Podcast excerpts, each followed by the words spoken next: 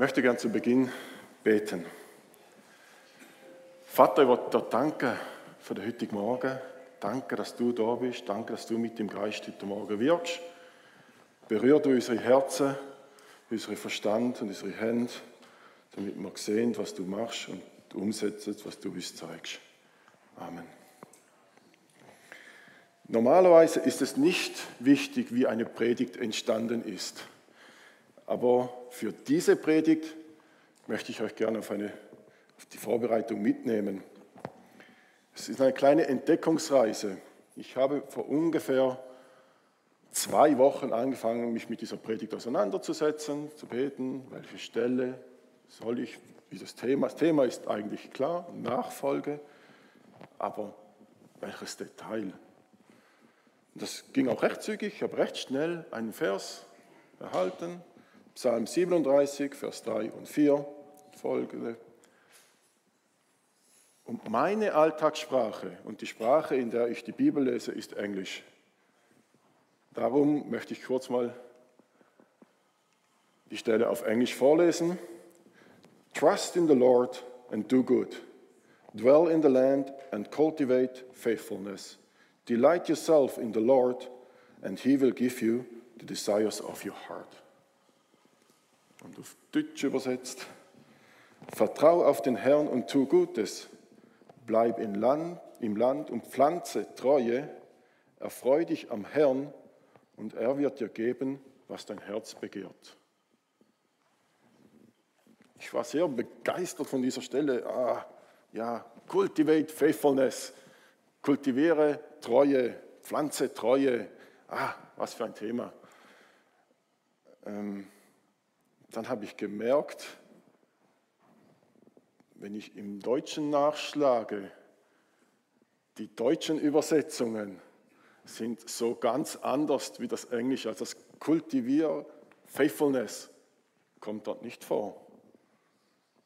Ähm, mal die neue Genfer Übersetzung und eigentlich fast alle deutschen Übersetzungen tönen ähnlich. Du aber vertrau dem Herrn und tu Gutes. Bleib im Land, sei zuverlässig und treu. Für dich, freu dich über den Herrn und er wird dir geben, was du dir von Herzen wünschst. Okay, das Kultivier, Faithfulness, das treue Pflanzen ist plötzlich ersetzt durch sei treu und zuverlässig. Okay, ist nicht mehr ganz so begeisternd. Dann nimmt man Luther hervor und liest in Luther, in der revidierten Luther tönt das dann so. Hoffe auf den Herrn und tu Gutes, bleibe im Land und nähre dich redlich. Habe deine Lust am Herrn, der wird dir geben, was dein Herz wünscht. Okay, plötzlich ist man hier auf der kulinarischen Ebene. Ähm, okay, ich hatte also einen Vers, das war die erste Runde, meine erste Begegnung mit, mit den Predigtthemen. Ein Vers, der mich im Englischen eigentlich packt und findet, ah ja, das ist ein super Thema. Und auf Deutsch wird das Ganze dann, ja, okay, die Übersetzungen passen nicht so ganz zueinander. Und, ähm, und was hat das Ganze jetzt mit Nachfolge zu tun? Also, ich war irgendwie perplex, ein Dilemma, zum einen begeistert und zum anderen konnte ich es nicht mit Nachfolge in Einklang bringen. Was hat das Ganze mit Nachfolge zu tun? Also ging ich ein, zwei Tage später nochmals ins Gebet, habe gefragt, Herr, ist das wirklich der Predigtext? Und offensichtlich ja, sonst würde ich nicht heute darüber predigen. Aber was hat das Ganze mit Nachfolge zu tun? Ich dieser eine Teilsatz, kultiviere Treue, blieb hängen. Ich kann kein Hebräisch und ich gehe eigentlich deshalb nicht gerne ins Hebräische, um, um, um darin zu forschen, Spuren zu suchen. Ich habe mich dennoch daran gewagt, eine Interlinear-Übersetzung zu nehmen und zu suchen, was hier los ist. Vielleicht wird ja klar, was das Ganze mit Nachfolge zu tun hat, wenn ich das Original lese. Ich habe dann gesucht, bis ich dann eine jüdische Übersetzung gefunden habe, Versates, die dem Wörtlichen sehr nahe kommt. Vertrau auf Adonai und tu Gutes. Lass dich im Land nieder und ernähre dich von seiner Treue. Dann wirst du dich an Adonai erfreuen und er wird dir das geben, was dein Herz begehrt. Also das Seine habe ich eingefügt, das wird zwar impliziert, aber im Text nicht geschrieben. Also dieses Fass macht nochmals ein, also dieser Vers macht nochmals ein ganz neues Fass auf. Okay, es geht hier nicht darum, dass ich treu sein soll oder ich zuverlässig sein soll, sondern dass ich mich von Gottes Treue ernähren soll. Okay.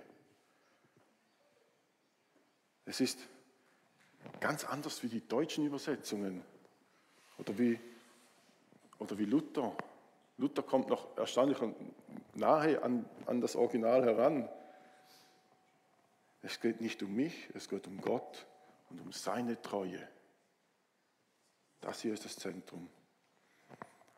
Aber ich stand immer noch wie der Ochs vor dem Berg und wusste immer noch nicht, warum, was das mit Nachfolge zu tun hat.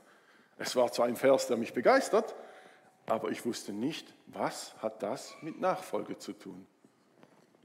Deshalb ging ich einfach hin und ließ den Vers auf mich wirken. Ich möchte ihn nochmals vorlesen. Vertrau auf Adonai und tu Gutes. Lass dich im Land nieder und ernähre dich von seiner Treue. Dann wirst du dich an Adonai erfreuen und er wird dir das geben, was dein Herz begehrt.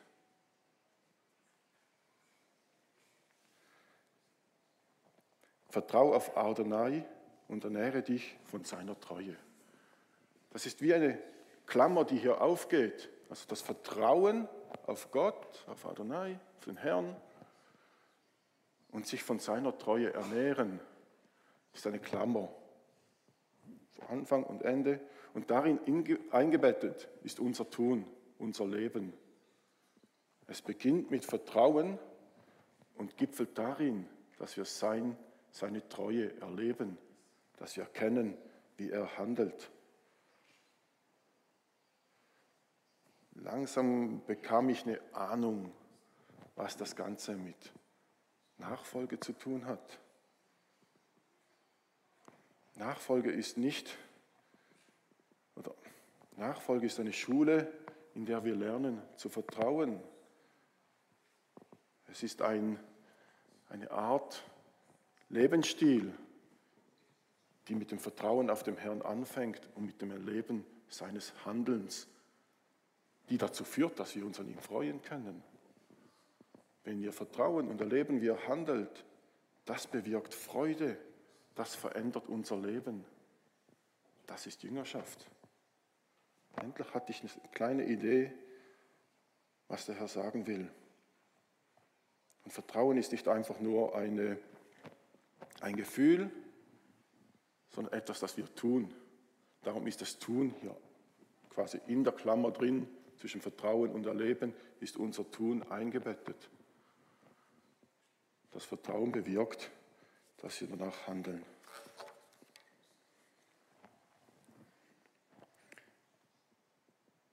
Wenn wir nachfolgen, dann ist Vertrauen wichtig. Denn wenn wir demjenigen, dem wir nachfolgen, nicht vertrauen können, dann können wir auch nicht nachfolgen. Und wichtig ist, dass dieses Vertrauen auch gerechtfertigt ist.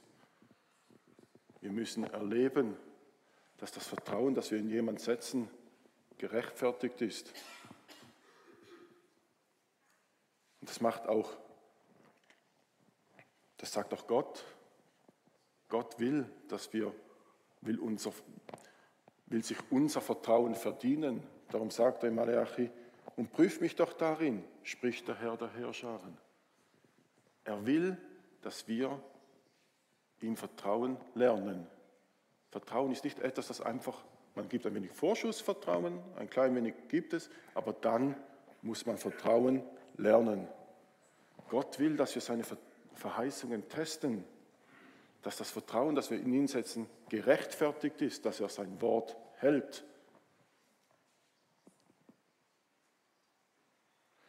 Nur wenn wir lernen, ihm zu vertrauen und dementsprechend handeln, nur so können wir uns von seiner Treue ernähren. Nur so können wir erleben, dass er treu ist.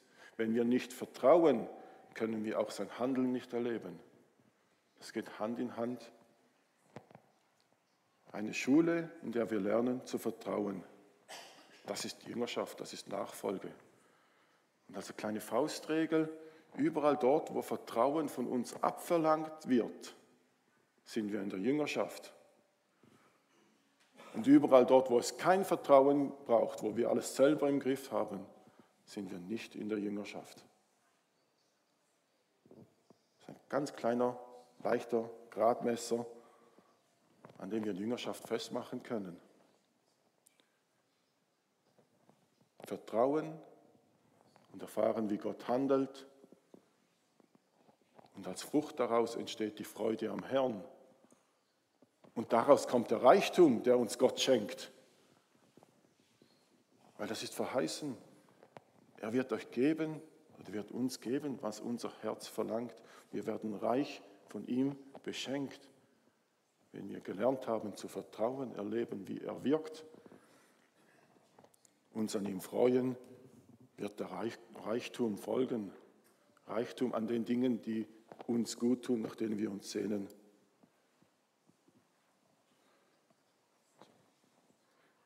Der Psalmist schreibt weiter, Vers 5, Lass den Herrn deinen Weg bestimmen, vertrau auf ihn und er wird handeln. Es geht also nicht um uns und um unseren Weg, sondern es geht um ihn und seinen Weg. Das ist das, was Martin letzten Sonntag auch gepredigt hat. Es geht nicht um mich, es geht um ihn Nachfolge geht nicht um den Jünger, sondern um den, dem wir nachfolgen. Damit er unsere Wege bestimmen kann, ist es wichtig, dass wir lernen zu erkennen, wo wir unsere eigenen Wege gehen und wo wir seine Wege gehen. Und Jüngerschaft ist genau dieser Lernprozess.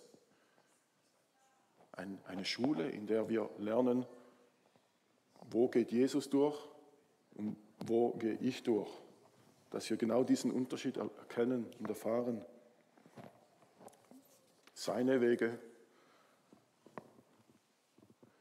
Im Psalm 119 schreibt der Psalmist, lenke mein Herz hin zu dem, was du, was du in deinem Wort bezeugst und halte es fern vom selbstsüchtigen Streben nach Gewinn.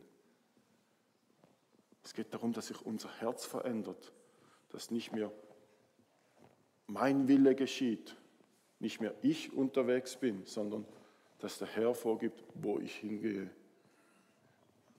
Das ist allerdings teuer. Denn wer von uns gibt schon gern seine eigenen Wünsche und Ziele auf? Wer gibt seine Ambitionen auf? Wer gibt sein Leben auf? Das geht uns ziemlich gegen den Strich, unser Leben aufzugeben und nachzufolgen.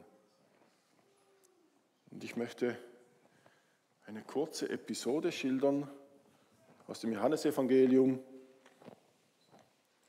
Und hier wird klar, wie radikal anders Jesus ist, wie vollkommen unangepasst und politisch inkorrekt und wie wenig Rücksicht er nimmt auf unsere falschen Empfindlichkeiten.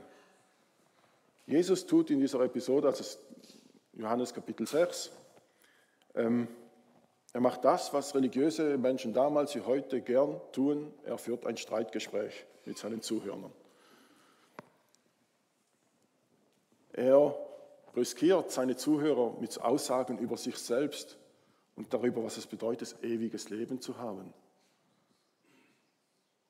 Und wir können es gar nicht genug sagen, es kann nicht skandalöser sein.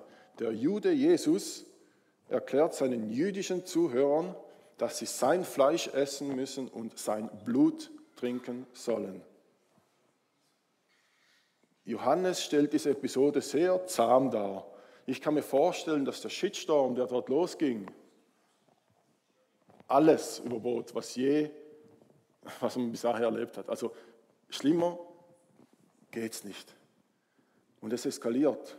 Es eskaliert sogar so weit, dass sogar seine Jünger anfangen, Jesus schief anzuschauen und sagen, hey, schläft's dem? Es ging gegen jede Empfindlichkeit der damaligen Juden oder Juden allgemein. Es, aber Jesus kümmert es nicht, er legt sogar noch einen obendrauf und es eskaliert komplett. Johannes 6, 66 schreibt, Johannes dann, von da an zogen sich viele seiner Jünger von ihm zurück und begleiteten ihn nicht mehr. Also er hat seine Jünger dermaßen vor den Kopf gestoßen, dass sie sagen so, tschüss, ihr habt es gesehen.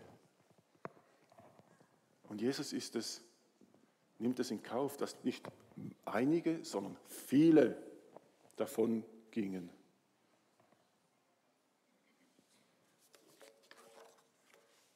Jesus dreht sich dann um, nachdem alle davon gerannt, sind, dreht sich dann um, da stehen noch zwölf rum, so etwas verloren in der Gegend, und fragt, da sprach Jesus zu den Zwölfen, wollt ihr auch weggehen? Da antwortete ihm Simon Petrus, Herr, wohin sollen wir gehen? Du hast Worte des ewigen Lebens. Wir haben geglaubt und erkannt, du bist der Heilige Gottes.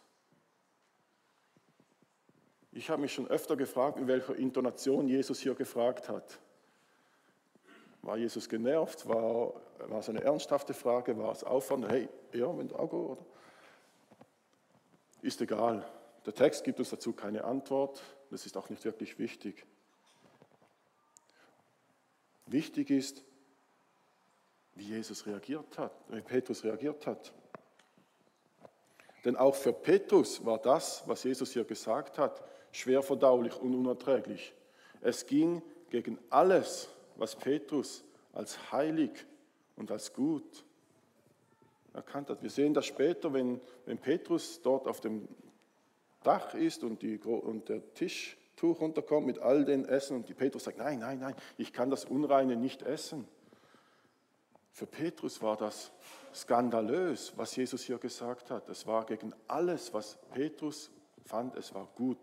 Alles, was Petrus dachte, ist von Gott gewollt.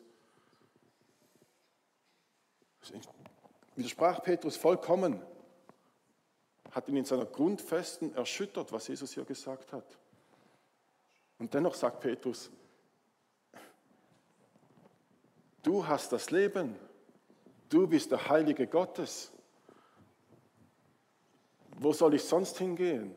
Was auch immer du sagst, dem folge ich nach.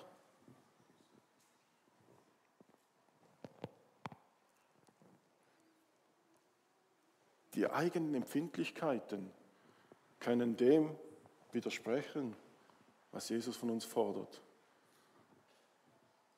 Es kann unserem Zeitgeist, unserem modernen Empfinden widersprechen, dem, was wir in der Moderne für gut und für richtig und für gerecht erachten, kann das, was Jesus von uns fordert, komplett widersprechen.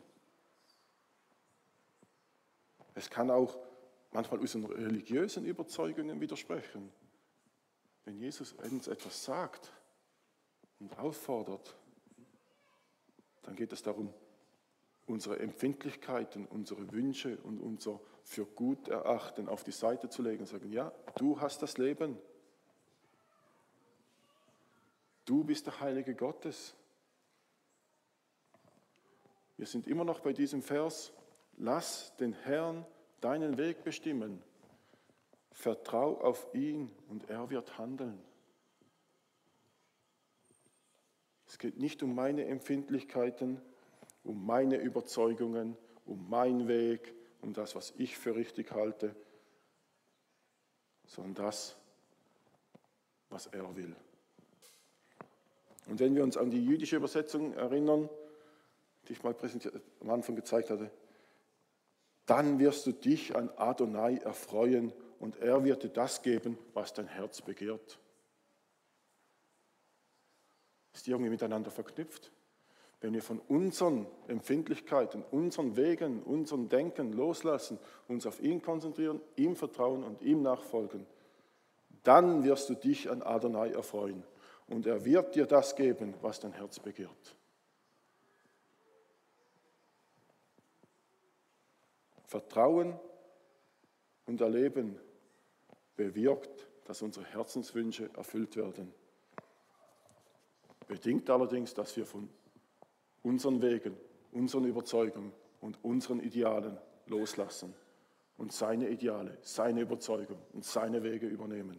Nicht ich, sondern der Herr. David schreibt im Psalm 51, okay, okay klicke mal noch eine da, habe ich nicht drin. Okay, gut. Erschaffe in mir ein reines Herz, o oh Gott, und gib mir einen neuen, gefestigten Geist. Hier ist nicht die Idee, dass Gott seinen Zauberstab nimmt und schwingt und tack, ich habe ein neues Herz bekommen, jetzt bin ich heilig und dann es rein und ja, ich habe noch nie einen Christen gesehen, bei dem das funktioniert hat oder bei dem das erlebt haben. Ein reines Herz zu bekommen, ist eine Lektion, ist ein Prozess in der Nachfolge. Erschaffe in mir ein reines Herz, o oh Gott, und gib mir einen neuen gefestigten Geist. Das ist eine Lektion, die wir lernen dürfen. Ich habe es schon ange... Wenn wir diese Lektionen lernen, dann ist eine gewaltige Verheißung gegenwärtig. Er wird deine Rechtschaffenheit erstrahlen lassen wie das Morgenlicht und dein Recht leuchten lassen wie die Mittagssonne. Das ist das Resultat davon. Und man könnte es meinen, dass es hier in, um mich geht macht den Eindruck auf den ersten Blick, aber der Eindruck täuscht. Denn meine Rechtschaffenheit hat keine wirkliche Leuchtkraft. Und mein Recht ist auch nicht wirklich erwähnenswert. Was hier aufstrahlt, ist Jesus, seine Gerechtigkeit und seine Rechtschaffenheit dann gilt, was Johannes 14,9 schreibt. Wer mich sieht, der sieht den Vater. Und das gilt auch für, einen, für einen, jemand, der Jesus nachfolgt. Der sollte sagen können, wer mich sieht, der sieht Jesus. Nachfolge zielt darauf ab, dass wir uns gegenseitig darin unterstützen, dass Jesus in unseren Beziehungen und in unserem Leben in Erscheinung tritt dass es nicht mehr um mich, sondern um ihn geht, hin zu Gott. Dann wird es automatisch evangelistisch. Nachfolger Jesus, Nachfolger Jesu sind für die Welt gemacht. Und Nachfolger produzieren automatisch Nachfolger. Darum sagt Jesus, darum geht und macht alle Völker zu meinen Jüngern, tauft sie auf den Namen des Vaters und des Sohnes und des Heiligen Geistes und lehrt sie alles zu befolgen, was ich euch geboten habe. Durch Nachfolge kommt Gottes Gerechtigkeit zum Vorschein. Und dann ist das, was Martin letzte Woche vorgestellt hat, mit dem In, Up, Out, dieses Dreieck, hinein in die Gemeinde, hin zu Gott, hinaus in die Welt, das gehört zusammen, das kann man nicht trennen.